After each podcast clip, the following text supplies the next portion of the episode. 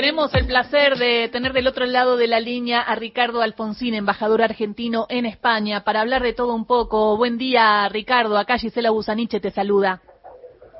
Bueno, muchas gracias, Gisela. ¿Cómo andamos? De todo un poco, sí sé. Porque Y- aparece que a los políticos sienten que tienen la obligación de saber de todo, y no es así, no saben de todo. Tal cual. Pero si no, uno dice no sé y está todo bien. Pero preguntarte por la victoria de Lula y cómo viste la elección de Sí. ayer en Brasil. Bueno, yo no pretendo interferir en las cuestiones internas de cada uno de los países, pero me ilusiona la victoria de Lula porque todos saben que yo tengo un pensamiento más afín con el pensamiento que representa el PP y creo que a partir de esto podemos lograr mayores niveles de integración en América Latina, absolutamente imprescindible esta integración para poder, bueno, discutir frente a otros países eh, eh, modificaciones eh, respecto de lo que es el orden económico internacional para que se tenga en cuenta más a América Latina, ¿no? Claro, y en este sentido de, de inclusión, de trabajar en red y de que haya intercambio, la semana pasada hubo un encuentro muy importante de la CEPAL y estuvo incluso Borrell eh, y miembros de la Unión Europea hablando de la necesidad de acrecentar el vínculo América Latina-Unión Europea, Ricardo.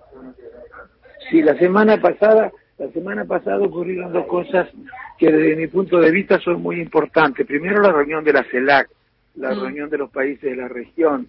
Me parece que es importantísimo avanzar en la integración de los países de la región para poder ser un actor que discuta con mayores posibilidades de influir eh, eh, eh, a la hora de definir el nuevo orden internacional que va a haber que discutir después de la pandemia, después de la guerra y después del agotamiento del neoliberalismo. Nosotros tenemos que tratar de fortalecer América Latina y más allá de las diferencias que tengamos con cada uno de los eh, gobiernos que pueden integrar a América Latina, también es cierto que tenemos intereses comunes y que son más fáciles de defender desde un espacio supranacional o desde una integración eh, supranacional que desde cada uno de los países. En la otra reunión que fue muy importante, la reunión entre la CELAC y la Unión Europea. Europa ha dicho que América Latina es una región estratégica para ellos. Y España ha dicho lo mismo, ha dicho que América Latina es una, reunión, una región estratégica que Argentina es un país estratégico. Y creo que efectivamente lo es, no solamente por razones geopolíticas, sino que desde el punto de vista de las relaciones bilaterales, la importancia de tener buenas eh, relaciones comerciales y económicas con España beneficia eh, beneficiará digo la posibilidad de tener buenas relaciones con, con entre España y Argentina económicas beneficiará a ambos países y España está muy interesada en lo que está pasando en el proceso de recuperación que se viene registrando en Argentina y quiere participar de él. Embajador, Cecilia Diwan lo saluda. El año que viene España va a tener la presidencia pro tempore de la Unión Europea eh, y usted como embajador argentino allí en España, ¿cree que va a aumentar el acercamiento entre estas dos regiones que, como dijo Borrell aquí en la reunión eh, en Buenos Aires, es la intención? Pero ¿cree que la presidencia de España puede llevar a que, por ejemplo, se acelere el acuerdo entre la Unión Europea y el Mercosur? Bueno, a ver, espero que se acelere la, la integración entre América Latina y la Unión Europea en primer lugar. Después la, eh, el acuerdo entre el Mercosur y, la Unión Europea eh, también eh, espero que, que se destrabe. Hoy no hemos podido avanzar en esa discusión porque ha habido algunos países de la Unión Europea que están dudando acerca de la necesidad de aprobarlo tal cual fue acordado o si hay que introducir algunas modificaciones. La pelota está en el tejado de la Unión Europea ahora.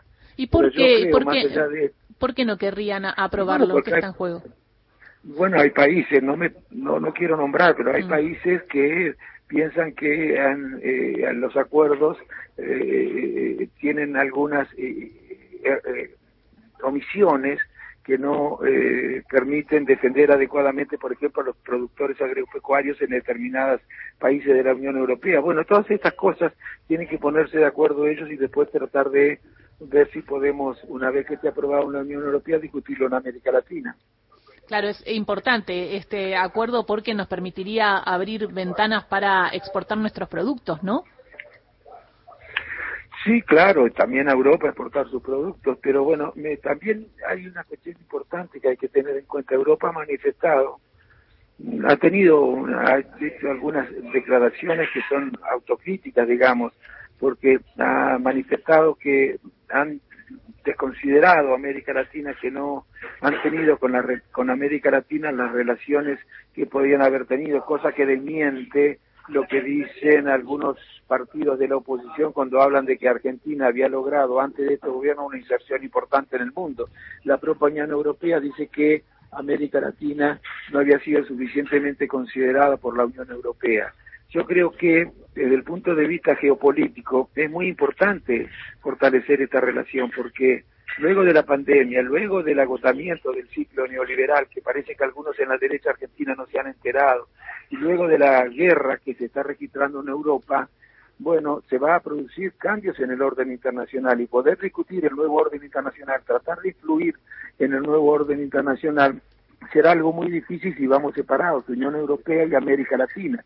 He escuchado algunos dirigentes importantes de la Unión Europea que dicen que si quieren ser algo más que espectadores en la discusión acerca de los contenidos que tendrá el nuevo orden internacional, es absolutamente indispensable que tengamos acuerdos fundamentales con América Latina para definir una estrategia común en, en la discusión que se viene una Unión Europea que está con muchos eh, problemas, ¿no? Porque se viene el invierno y van a pasar una situación difícil como la pasamos nosotros. En nuestro caso, por suerte, no hubo cortes de luz ni nada, pero los estados están siendo muy restrictivos respecto a la energía. ¿Qué está pasando en España, por ejemplo? Mire, mire, no, no, permítame que no hable de España, sino de todos los países de la Unión Europea. Algunos creen que lo que nos pasa a los argentinos nos pasa solamente a los argentinos.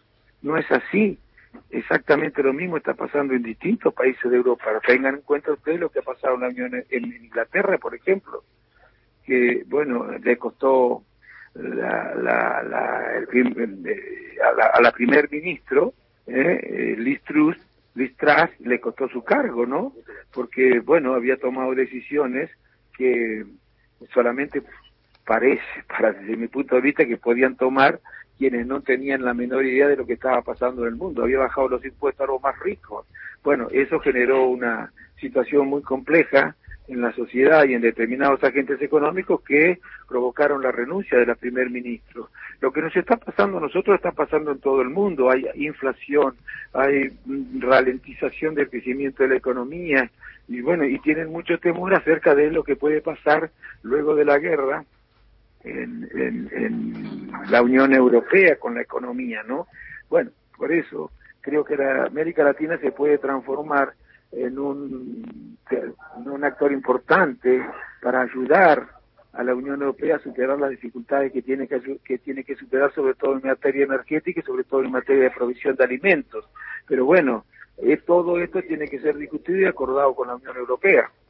Le, pregunto, Ricardo, y ya trayéndolo un poco a, nuestra Argentina, si vio la película 1985 en la cual habla del juicio a las juntas, que fue protagonista, claro, Raúl Alfonsín.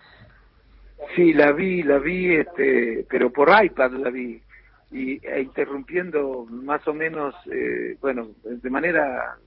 Claro, no es lo mismo que en el cine, ¿no? Porque, claro. No, no, porque te me llamaban por teléfono o algo así, tenía que interrumpir la la, la película y después continuarla.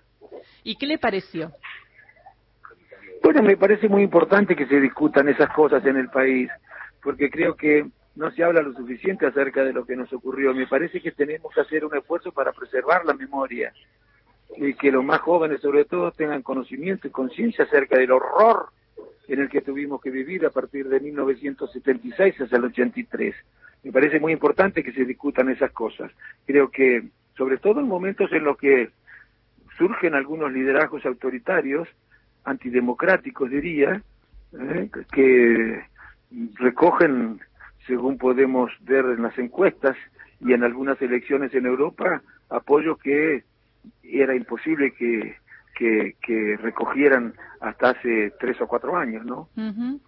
Sí, y estamos viendo un poco ese fenómeno, lo vimos también con eh, tantos votos para Bolsonaro, por ejemplo, lo vemos acá, sí, en alguna intención de voto, y contrapuesto a esto hay una Unión Cívica Radical que está levantándose, que está mostrando eh, poder, que incluso está teniendo diferencias entre los líderes, pero hablamos de líderes, ¿no? Que hace, hace un tiempo estaba como medio opacado por Juntos por el Cambio, que hace encuentros y que quiere disputar poder. ¿Cómo ve a la Unión Cívica Radical aquí en Argentina? Mire, yo creo que, a ver, ¿cómo lo puedo decir? Lo he dicho tantas veces, eh, la Unión Cívica Radical, ¿qué es lo que está disputando? Liderazgo electoral, mm. la posibilidad de poner el candidato a presidente, la posibilidad de poner determinados en determinadas provincias candidato a gobernador. Yo quiero que la Unión Cívica Radical dispute el eh, el, el, programa. Creo que el proyecto de país. el proyecto de país, mm. porque la verdad que desde el 2015 al 2019 nosotros hemos eh, acompañado decisiones que nada tienen que ver con lo que la Unión Cívica Radical piensa que es lo mejor para el país. Mm. Y desde 2019 hasta ahora hemos eh, tenido posiciones que tampoco tienen nada que ver con lo que nosotros hemos pensado siempre acerca de lo que es mejor para el país. De manera que si el cambio que se registra en la Unión Cívica Radical tiene que ver únicamente con que ahora el partido está dispuesto a disputar el liderazgo electoral, pero no cambia nada en términos programáticos, desde mi punto de vista no representa ningún progreso.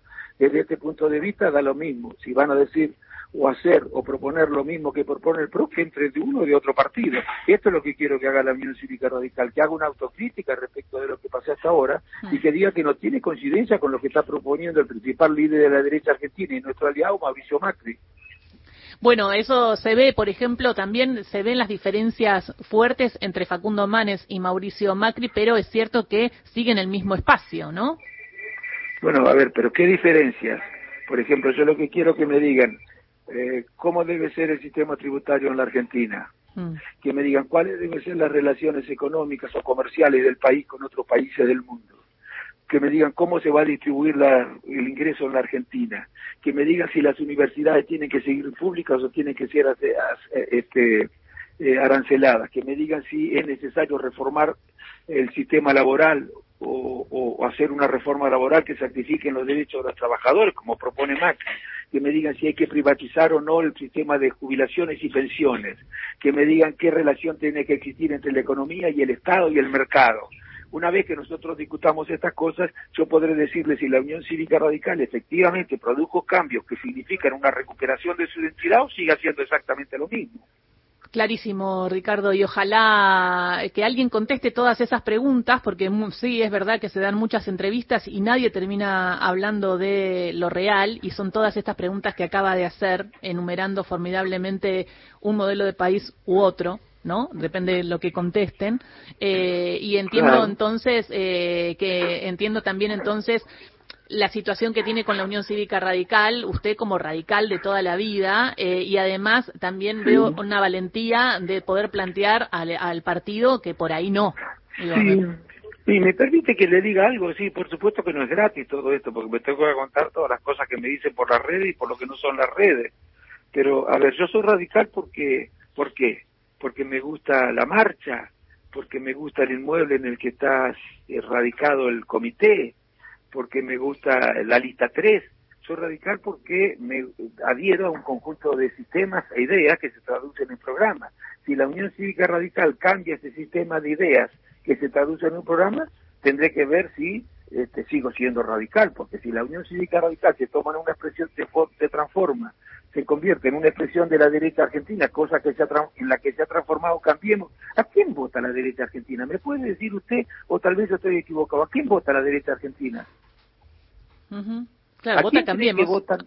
A Macri bueno, entonces, y, supongo que son conscientes de que de que eh, de que eh, Cambiemos representa este, un, conjunto de políticas que son las que reclama la derecha argentina y por eso lo votan. Bueno, eh, mientras la Unión Cívica Radical siga haciendo eso, mientras la Unión Cívica Radical siga recibiendo los apoyos y los, los, los mimos de, de, de, la derecha argentina, a la que yo respeto, bueno, seguiré pensando que la Unión Cívica Radical de radical solamente tiene el nombre. Totalmente. Muchísimas gracias por esta charla, Ricardo, y expectante entonces de esta necesaria unión entre América Latina y la Unión Europea. Y cualquier novedad, estamos en contacto. Ah, igualmente, muchísimas gracias, un beso, chao, chao, chao. Beso. Ricardo Alfonsín pasó por Radio Nacional. Interesante todo lo que dejó eh, sus reflexiones y sobre todo las últimas, ¿no? Sobre la Unión Cívica Radical, embajador argentino en España.